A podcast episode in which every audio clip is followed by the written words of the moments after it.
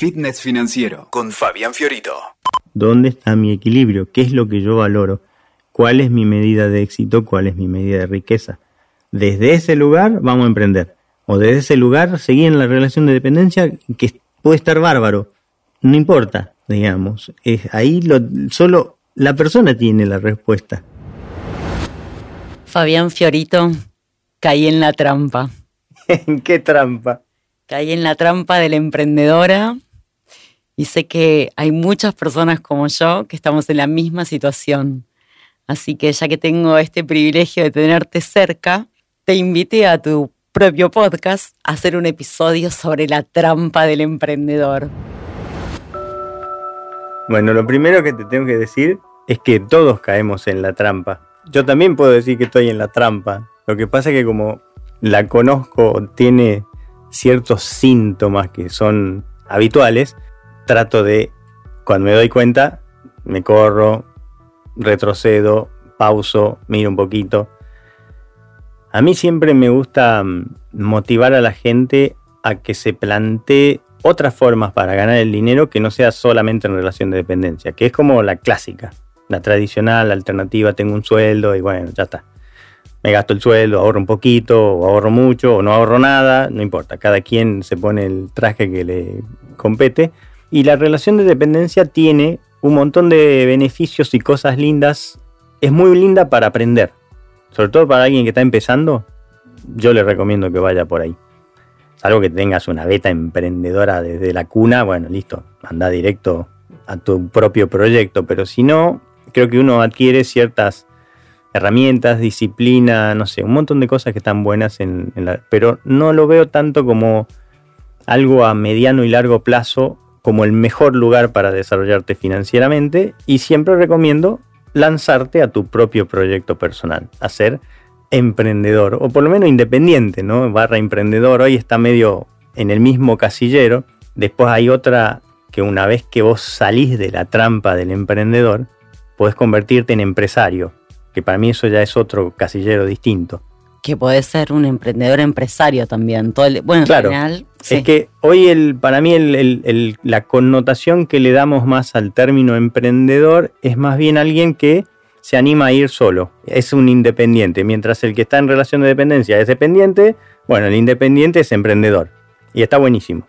Porque ahí Voy a recuperaste control de tu agenda, sos tu propia jefa, haces, eh, tengo ganas de trabajar, trabajo, no tengo ganas de laburar, no, no laburo. Bueno. Bueno, digo, podría. Vamos a profundizar sobre todas esas cuestiones. Podríamos, digamos, ¿no? Pero recuperaste por lo menos el control de tu agenda, de tu recurso más valioso, que es tu tiempo. Sí. Después el problema es que tienen que facturar. Entonces, como... Bueno, hay muchos puntos, si me permitís. Claro podemos ir paso a paso, pero digo, tener el control sobre el propio tiempo es relativo, porque además tenés una tarea más, que es aprender a gestionar tu tiempo y tus ansiedades, las ansiedades de los demás. Todo el tiempo estás haciendo y supervisando que estés invirtiendo el tiempo efectivamente. Si ganamos, como hablábamos un poco antes de empezar este episodio, en que transformamos nuestros problemas. Y ahora por lo menos estos problemas que tengo son los míos y no son los problemas que mi jefe o el jefe de mi jefe quiere que tenga, o sus propias neurosis o ansiedades y demás. Ahí hay un paso, pero no quiero adelantarme. Es cierto que el paso por la relación de dependencia forma nuestro carácter, nos hace practicar la humildad, entender cómo funcionan los procesos y se relacionan, nos hace aprender estas actividades también de gestión del tiempo y de resultado y un montón de situaciones. Bien, emprender es espectacular. Nos lleva a otro nivel de aprendizaje. Claro. Pero la primera pregunta es, todos tenemos que emprender, viste que ahora está muy de moda, ¿no? Hacer tu propio soltar, no sé qué, liberate, esto, lo otro. Ayúdame a bajar la cuota de romanticismo sobre el resultado espectacular sobre tu vida al que te lleva a emprender. Sí, yo creo que emprender, hay emprendedores y emprendedores. Ser independiente podríamos decir, sí, es para todos. Todo el que tenga ganas. digamos, el que ya se cansó de la relación de dependencia quiere desafiarse. Ahora, cuando usamos ya el término este de emprender, bueno, si sos independiente estás emprendiendo. Entonces, de ese lugar sí, todos pueden emprender. No todos quizás puedan llegar a convertirse en empresarios. Porque eso implica de nuevo salir de ese casillero del emprendedor. El emprendedor es el que al principio está feliz porque recuperó control de su tiempo, de su agenda, elijo los proyectos y qué sé yo, hasta que te tapa el agua, te llega la noche porque te das cuenta que ahora sos tu propio jefe y labura más que antes y ganas menos que antes y bueno, y un montón de cosas. Y que elegir también es entre comillas. Sí, obvio. Al principio uno no elige. Sí, agarrás lo que, podés hasta que vas creciendo, te vas consolidando, te das cuenta por acá sí, por acá no, entonces empiezo, bueno, ok, es tal cual, digamos. Entonces ahí digo, esa persona cayó en la trampa. Cuando estamos ahí, volvimos, cambiamos la ruedita esa de, la carrera de la rata que se le dice por ahí a la carrera corporativa o el que está en relación de dependencia, entonces corre, corre, corre solamente para cobrar un sueldo, para pagar las cuentas y más o menos repito y repito. Y el emprendedor o el independiente por ahí puede caer en la otra cosa parecida. Porque en el fondo el problema es que en ambos casos seguimos cambiando nuestro tiempo para pagar las cuentas o para ganar dinero. Y eso es una ecuación que no te va a permitir desarrollar todo tu potencial, financieramente hablando. Quizás también en otras categorías. Pero todos tenemos 24 horas. Entonces hay un recurso que está finito. Y todos nos vamos a morir. Entonces el truco es salir, romper. ¿Cómo me escapo de esa, de esa ruedita? De la ruedita del empleado o del emprendedor es lo mismo, porque son. Me cambié los problemas, pero sigo teniendo quilombo. Entonces, cuando das un salto y te convertís por ahí en empresario, bueno, eso implica que aprendiste no solo a vender, a liderar, a tener un sistema muy organizado, que eh, esto de lo que vos decías de la priorización, manejo de agenda, lo tenés contra las cuerdas, no solo la tuya, la de tu equipo también. Podés gestionar las agendas de un montón de gente, eh, empleados o, independientes que trabajan para vos. O sea, mil cosas más aprendiste a hacer. ¿sí? Entonces ahí tampoco, eso es la idea romántica, ah, entonces soy dueño y ya. No, no, cambiaste los problemas de nuevo. O sea, siempre van a existir como desafíos de crecimiento. Entonces en esto yo creo que, volviendo a tu pregunta, si es para todos, ¿no? No sé, cada quien se lo pregunta, esto es para mí, y yo creo que tiene que ver con las ganas que tengas de aprender y de desafiarte. Hay gente que no para, no para, no para, no para, no para, y ya terminó una cosa y ya va por otra, y, y está bien. Y hay otra gente que no le gusta tanto zafarrancho y que estar ahí siempre estresado y que esto y que el otro. Y entonces cada quien su adrenalina, su oxitocina, su dopamina le funciona diferente. Por eso, es eh, conocerte para mí es clave. Es, es, el primer paso. Porque si no empezamos a meter recetas universales o globales o probadas, exitosas para acá y para allá, y para mí no servían. Entonces, ¿cuál es la que a mí me sirve? Esa es una pregunta, solamente se la podemos responder nosotros mismos. No, y por eso a mí me gusta siempre hablar de una búsqueda de equilibrio. Entonces en esto de emprender, está bien que te desafíes a crecer más, a, ir más allá, a mejorar la calidad de tu producto, de tu servicio, a facturar más, a tener más, más, más, en la medida que vos estés feliz en el proceso, en el camino. Que no pagues con tu propia vida exacto. ese precio tan alto que no vale mm. nada. Bueno, en la mm. empresa es más fácil de verlo, los dos estuvimos ahí eh, con las salvedades del caso, digo, y estabas pagando casi con tu energía vital, claro. permítimelo. Exacto. Em, lo que después creíamos que era ganarnos la vida, ¿no? Sí. Y después en el, en el modo emprendedor nos vuelve a pasar lo mismo con esta otra mirada renovada de, bueno, ahora lo hago para mí. Pero volviendo al punto, nosotros podríamos decir entonces que la primera trampa del emprendedor y de la emprendedora es creer que emprendiendo se nos iba a simplificar la vida? Eh, puede ser, hay gente que lo hace, sí, con esa idea romántica del sueño del proyecto personal. Hay otra gente que directamente no aguanta más en donde está y se tiene que ir. Y, bueno, apareció una oportunidad y la tomé y chao. Eh, cada quien, hay distintas maneras de llegar. Te lo pregunto también porque esto que traes es muy interesante el discurso primordial de este tiempo en las redes sociales y demás es esta charlate del emprendedorismo y la liberación. Bueno, después los podemos invitar a leer a Byung Chun Han y la, sociedad del cansancio y tantas otras cosas que cuestiona eso, ¿no? Pero digo, para no irnos de tema, hay mucha gente que emprende porque fue su única opción, no por valiente, no porque tiene un propósito, porque tuvo una visión de negocio súper creativa, sino es porque te echaron de tu trabajo porque necesitas ganar más dinero, como también fueron emprendedores todos nuestros, nuestros ancestros. Totalmente. Que crearon de la nada una forma de vivir. Es que la relación de dependencia es un invento moderno. Claro. Esto tiene que ver con la revolución industrial, cuando nos concentramos en las fábricas, en las grandes urbes, ahí nacieron las grandes ciudades. Antes todo el mundo vivía en, su huerta o era eh, agricultor o tenía este y se gestionaba su tiempo todo, o era el carpintero del pueblo el herrero del pueblo el panadero o sea cada quien tenía un rol y listo. Después vino el, todo esto de bueno las máquinas y, bueno la película de Carlito Chaplin no en, tiempos modernos. Entonces ahí tiene una, una cosa irónica de lo que fue todo eso. Entonces la relación de dependencia que hoy sigue siendo la manera en que la mayor parte de la gente gana su mayor parte de ingresos, o sea, principalmente los ingresos vienen ahí para la mayoría de la gente, es muy reciente. Y lo que creo que va, ya está cambiando es que eso va a dejar de ser así.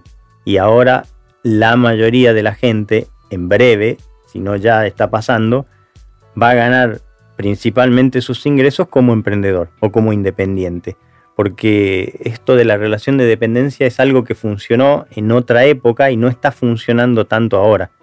De hecho, hay muchas empresas que incluso en vez de estafiarse tanto o resolver sus necesidades de, no sé, delegación de ciertos roles, de tareas con empleados, lo hacen con independiente. Entonces tienen, mezclan. Entonces va apareciendo el concepto este del freelancer y, a su vez ese freelancer tiene no un solo cliente, puede tener dos o tres clientes, no depende tanto de una sola empresa o tiene múltiples clientes. O sea, está cambiando, está cambiando todo eso y me parece que es un lindo cambio. Lindo cambio, porque permite. Sí, lo que estaba escrito en piedra, lo piramidal y demás, finalmente claro. se termina de deshacer y vos necesitas construir otro tipo de estructuras y estructuras movibles. Exacto. Para las grandes empresas y también para la vida individual de cada persona, ¿no? Que eh, a veces estás trabajando un sábado, pero el martes te fuiste a almorzar con tu familia. Es que sí. Claro. Claramente. Se empieza a relativizar. Y sí, y yo creo que al que le encuentra la vuelta a eso, haciendo no solo, no, no solo haciéndolo por dinero, sino porque es una elección de vida, de, de, decir yo quiero ir por acá porque realmente acá es donde siento que más aporto, esto es lo que me sale más fácil, esto es lo que me hace feliz, lo que me hace vibrar y logra meterle un negocio a la vuelta de toda esa pasión, bueno, genial, porque entonces lograste algo majestuoso que es no trabajas más porque no se siente como un trabajo. Entonces, ese, esa búsqueda para mí ya es en sí misma es muy profunda. Bien. Sea que te referís, cada tanto lo experimento, pero si tuviese que dar un paso hacia atrás, diría, cada vez tengo más momentos de eso. Pero frente a ese resultado final tenemos otros procesos que es, bueno, hago eso, pero... Claro Sí, hay que pagar las eh, cuentas, hay que agarrar este proyecto que no me copa tanto. Tengo hay que, llenar Excel, tengo que tributar, tengo que desafiar sistemas eh, mm, limitantes todo el tiempo. Entonces digo, me parece que esa también es una trampa de lo que tradicionalmente se comunica como el emprendedorismo que te da todo lo que no, en tu vida. Nada es color de rosa. La vida en general no es color de rosa y eh, todas esas cosas estilizadas de Hollywood que por ahí andan circulando en varias categorías no son reales. A mí me gustaría que profundicemos en esto para hablar un poco más, con más verdad, digo, la verdad de una persona que tengo enfrente que hace muchos años hizo vanguardia en estos temas que estudió, que se capacitó, que tiene la legitimidad de haber acompañado a cientos y miles de personas, me podrían iban a decir tranquilamente, y que además pasó por su cuerpo todos estos procesos que ahora él enseña, que es Fabián Fiorito. Entonces decime, cuando vos hablas de estas trampas del emprendedor, cuando ya diste esos primeros pasos de liberarte de la dependencia, y yo, si me permitís, yo me hago este autochiste. Cuando digo libertad, bueno, todo bien, pero soy esclava de mí misma. Claro, y sí. Y es un poco así también, ¿no? A ver. Yo creo que ni. Porque yo sigo cayendo en muchas de esas trampas. Esa es la verdad, no, no me hago el superado, ni mucho menos, estamos en el mismo barco. Lo que pasa que tengo mis maneras de reconciliar mi paz. O decir, bueno, a ver. Entonces, yo hice cosas, eh, logré resultados, sé cómo hacerlo, un montón de cosas, pero las hice de cierto modo que involucraron muchos sacrificios a nivel personal, de relaciones, de llegar a un deadline, cueste lo que cueste, etcétera, etcétera, etcétera. Entonces mis búsquedas hoy tienen que ver a encontrar nuevas maneras de hacer sin caer en esas cosas que sé que van a funcionar, pero tienen unos un, efecto colateral que yo hoy en mi vida no lo tolero, no lo acepto y no lo elijo. Entonces, mi manera de encontrarme en paso, en equilibrio, mientras hago eso o encuentro eso nuevo, es prueba y error también, porque voy probándome con ciertas cosas que no hubiese hecho nunca y de repente las estoy probando y estoy teniéndole paciencia a los procesos, a ciertas personas o qué sé yo, y aprendiendo a convivir con cosas que van cambiando. O sea, sin ir más lejos, todavía en la vida corporativa a mí me tocó pasar de tener em, la mayor parte del equipo generación X y, y a los millennials. Y eso, eso en sí mismo ya fue un cambio de esos que o te adaptás o morís en el morís, quedás en el campo de batalla. O los matás. No, no, no, no podés. Vos morís. Tal cual. Entonces, y, eso sigue pasando. Y sigue pasando en todos lados. Y cada vez los chicos que, vienen, las nuevas generaciones, son más jóvenes y, mucho más diferentes. Entonces, o te vas adaptando a esa o estás frito. Chao, dedícate a otra cosa porque no vas a poder hacer equipos. y Entonces, es un poco por ahí la conclusión es que yo voy encontrando la manera que a mí me da paz. Esa es la palabra mágica. Entonces, quedarme laburando toda la noche para llegar a... Mm, no me da paz. Ok. No hacer nada y rascarme y tampoco me da paz. Bueno, en el, en el medio hay un equilibrio. Y esa es la búsqueda. ¿Cuál es el equilibrio entre darle al mundo eso que viniste hacer, eso que te enciende y porque es tu don, tu talento, no es para vos, es para, es para los otros. Tal cual. Entonces, pero tampoco inmolarte por eso y entonces no duermo, no vivo, no nada, eh, porque se acaba el talento. Entonces, sí, porque cuando es suficiente, ¿no? Listo. Entonces, ¿dónde está el equilibrio? Y ese equilibrio es una respuesta muy personal de cada, cada quien. O sea, cada quien se tiene que volver a preguntar y esto que estoy por hacer. Y hay un link, hay una, una manera de, entenderlo a esto con, yo en algún momento hacía tiro con arco, arco y flecha, ¿no? Y hay mucho aprendizaje ahí, que nada que ver, pero todo que ver con esto. Porque fíjate vos que si la tensás poquito a la cuerda, cuando vas a tirar la flecha, la flecha no va a llegar al blanco porque no tiene fuerza. Y si la tensás de más, puedes romperla rompes la cuerda, no tiene más arco, chao. ¿Ok? Y esa metáfora del arco y la tensión es lo que es el equilibrio que cada quien tiene que buscar para pegar en el blanco. Primero tienes que definir cuál es tu blanco. Claro. ¿No? Porque además en la vida del emprendedor es como que, bueno, venimos del, fútbol, te, corre en el arco todo el tiempo. Claro, sí. Vos creés que tenés que apuntar una cosa y cuántas flechas tiraste, lo lograste y sin embargo tampoco era, por bueno, ahí. Por eso. Bueno. Son resultados económicos, son resultados, ¿qué tipo de resultados? Entonces, para mí los resultados económicos huecos sin nada más no, no, no, sirven. No sirven porque te terminan desvitalizando. La búsqueda del dinero en sí misma por, no es una búsqueda valiosa para mí. La búsqueda del dinero como un medio para expresarme y para expandir esto que hago y llegar a más gente que quiero ayudar porque me encanta. Porque sin dinero o con menos dinero voy a ser menos efectivo. Entonces el dinero tiene que estar, es algo importante, pero no es el fin último, es una herramienta más, digamos, es una herramienta que vos vas a aplicar a construir algo, algo que te gusta, algo que te apasiona, que te hace crecer, que te desafía, y tu legado, básicamente, si lo querés llevar más, eh, más profundo. Y si no, algo que te gusta, algo que te hace sonreír, que te... Que claro, porque sí. Y sí, ya está. Más simple, tampoco démosle la vuelta, o sea, ah, porque estoy en mi propósito, fantástico. Y si todavía no lo encontraste, tropicalizar tu propósito, ¿qué sí te gusta hacer? Claro. Ya está. Sí, muchas veces uno empieza por el no. Claro. Que él no te va despejando a lo que sí, lo que sí es una consecuencia. Porque digo, hay un imperativo también un poco violento en algunos casos de discurso de encontrar tu propósito, todos tenemos un don, bueno, no sé, o sea, a veces pasa. No es nuestro caso. Está, está buenísimo, yo lo respeto mucho eso. Sí. De, y me encanta una persona que vos la ves claramente parada en su propósito, en su elemento, como dice Ken Robinson. Bueno.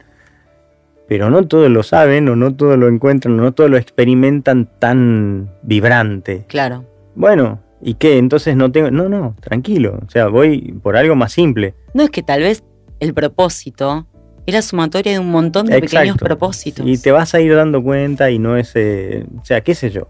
Solo, de nuevo, esa, solo la persona se puede responder a sí misma, entonces ahí hay que buscar para adentro, no para afuera.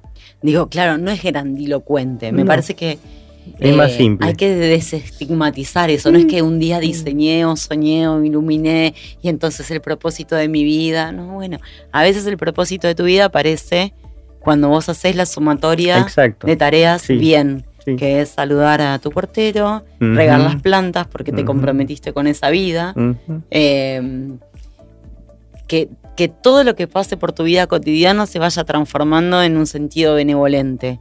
Y ahí empieza. Entonces, viste, yo quería hablar un poco de esto también, porque viene el propósito como un imperativo.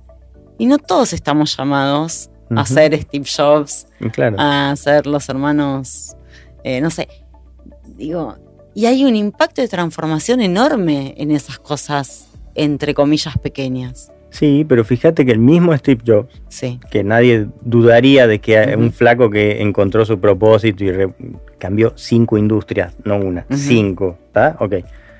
En ese famoso discurso que él dice que solamente lo entendés mirando para atrás y uniendo los puntos. Claro. Entonces es lo mismo que vos estás diciendo. Steve Jobs, o sea, listo, se acabó. No hablemos más. ¿entendés? Porque eso tiene que ver con esto que estamos tratando de profundizar en el episodio, ¿no? No es que vos diseñás y vas a construir y haces unas métricas y, te, vas viendo cuánto vas evolucionando a objetivos cumplidos en una linealidad. A veces hay que hacer las cosas e ir con lo que uno puede, como puede, ¿no? Y me parece que esto también eh, habla de esas trampas del emprendedor que, que vos proponías al principio, ¿no? Sí, yo creo que sí. Eh, de nuevo, la palabra que me surge siempre es esa búsqueda del equilibrio. ¿Dónde está tu equilibrio? ¿Cuál, cuál es? Para eso hay que responder otras preguntas antes, para entender cuál es tu equilibrio. ¿Cuál es tu definición de éxito? Claro. ¿Qué, ¿Cómo vas a medir que fuiste exitosa? ¿Cómo, ¿Cuál es tu definición de riqueza? ¿Qué, qué hay Dinero, claro que tiene que haber dinero. Si no hay dinero, está jodido ser rico o decir una persona rica no tiene dinero. Mm, a esa me parece forzada. Ahora, ¿una persona con dinero es rica? No siempre. Entonces, ¿qué me hace sentir rico a mí? Porque la riqueza es algo subjetivo. Hay personas que no depende de la cantidad de dinero. No, depende de cómo lo utilizas, para qué lo utilizas, de que vos tengas una sensación de que llega lo suficiente y capaz que un poquito más. Entonces, ¿y cuánto es? Y no sé, cada quien tiene su número. Entonces, em, creo que respondiéndote todas estas otras preguntas, vos vas a tener más claro dónde está tu, punto de equilibrio. Sin, sin responderte o hacerte estas preguntas, solamente te queda esa sensación de decir, no me siento bien, bueno, entonces no estás en equilibrio. Pero no sé cómo buscarlo porque no tengo claras las preguntas adecuadas. Entonces por ahí me, gusta entrarle a ese lugar. ¿Qué es la riqueza para vos? ¿Qué es el éxito para vos? Esas son, son lindas preguntas para responder, para vos, no para lo que lees en los libros, lo que se supone para un emprendedor así, así, que si no tenés la One Billion Dollar Company no son nadie. ¿Quién lo dijo? ¿Entendés? O sea, hay que poder correrse de esos lugares. Porque si no te, vas a meter en un partido que está perdido, antes que salga, ya está, lo perdiste. O vas a morir en el campo de batalla. Sí, eh, Jean-Pierre Garnier Malet dice, uno se pasa la vida tratando de contestar las preguntas de otros. Exactamente, ahí va. ¿Cuáles son mis preguntas? Exactamente. Esa es una excelente pregunta cuáles son mis preguntas. Porque muchas veces estamos respondiendo preguntas que no son mías. Bueno, para hacerlo más claro, mm. nosotros nos pasamos un montón de tiempo, la mayoría de nosotros, respondiendo las preguntas de nuestros padres. Claro. ¿Cómo sería mi hijo, mi vida si mi hijo fuese abogado? ¿Cómo sería mi hija siendo madre? Mm. Bueno, hay un montón de procesos para hacer. Primero para identificar cuáles son las preguntas que vos con tu vida estás respondiendo de otros, incluso también de tus amigos, de la sociedad, del tiempo y en el espacio del país donde decidimos nacer, tantas cosas. Y después darle tiempo para hacerse esas propias preguntas, ¿no? Y sí, responde tu propia pregunta, me parece que es algo muy interesante para sostener, ¿no? ¿Qué quiero saber? ¿Cómo sería mi vida si? Claro en vez de productora de un medio masivo, pudiese dedicarme a acompañar otro tipo de contenidos. Claro. Y bueno, la respuesta muchas veces es, hermoso. Pero otras veces es, bueno, no sé, estoy muy cansada, ¿no? Sí, sí, pero fíjate que las preguntas siempre abren espacios. Sí. Que pueden ser espacios de transformación. Entonces, cuando vos yendo a lo financiero, que es lo que yo siempre veo una pregunta que desarticula un montón de cosas, es si no tuvieses, si tuvieses lo económico resuelto o no tuvieses que trabajar por dinero, ¿qué estarías haciendo? Y ahí aparece muchas veces la, magia o la punta del ovillo. Bueno, empieza ya. No importa lo que te responda, empieza ya. Y pero no sé, empieza ya. Porque si no lo estás haciendo, estás respondiendo preguntas de otro, estás siguiendo un mandato, estás haciendo macana. Entonces hay que empezar. Y eso va a ir llevando a otro lugar, a otro, y listo. Un escalón te lleva más arriba. Incluso te podría sorprender. Es una pregunta que yo me hago. Vos me enseñaste muchas cosas en este tiempo. Por ahora, la respuesta es: estaría haciendo lo mismo que hago. Por supuesto. Genial, genial. Con más facilitación, ¿no? Genial. Eh, y sin tanto temor y restricción que te pone el mundo material puntualmente en esta tensión que vos hablas de tiempo y energía y dinero y X cosas. Pero también puede ser que no siempre sea esa la pregunta, la respuesta. Y que la respuesta vaya cambiando como vamos cambiando nosotros. Obvio, obviamente. Y eso está bien igual. Claro que sí. Es que si vos vas transformándote, obviamente que van a aparecer nuevas eh, capas y está bien. Eh, no somos estáticos. Eh, es como, no, somos una escultura. Somos, sí creo que cada quien hace de su vida una obra de arte, pero es, está viva, no está quieta, no es mármol. Entonces va a ir cambiando, va a ir evolucionando, vas a querer ir por otros lugares y eso está súper lindo, es expansivo. Quedarte quieto para mí es lo contrario, digamos. Entonces hay que moverse ¿A qué velocidad, ritmo y qué sé yo? Bueno, no sé, cada quien encuentre su equilibrio o la manera de hacerlo que no te aparte o te haga ganar por un lado y te haga perder por otro. Hay un equilibrio, hay un equilibrio siempre. Entonces, en vez de dirigir tu propia aventura, es encuentra tu propio equilibrio. Podría ser, sí, sí. Entonces, para ir cerrando este episodio, podríamos decir, que algunas de las trampas del emprendedor son, primero que emprender no es para todo el mundo. Segundo, que emprender no te resuelve ninguno de los problemas. No, podés cambias de problema. Cambias de problemas. Claro. Y eso de que no es para todo el mundo depende cómo emprendas y hasta dónde y para qué lo hagas y con qué tamaño quieras. O sea, capaz que es para todo el mundo. Pero no quieras hacer Apple si no sos Steve Jobs, porque no te va a salir. No te va a salir te lo firmo. ¿sí? Entonces hay que entender, de nuevo, dónde está mi equilibrio, qué es lo que yo valoro, cuál es mi medida de éxito, cuál es mi medida de riqueza. Desde ese lugar vamos a emprender. O desde ese lugar seguir en la relación de dependencia que puede estar bárbaro.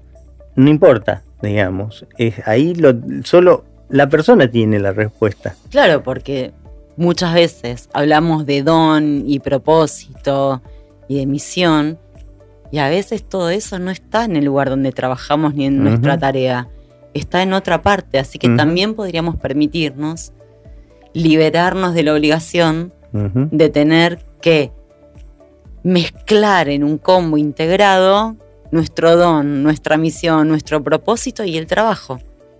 Y sí, qué sé yo, es, el mundo es muy diverso, esa es la verdad. Yo antes era más blanco y negro, y ahora me doy cuenta que está lleno de escala de gris en el medio. Entonces ya no me atrevo a ir por cosas absolutas de esto es así, funciona así.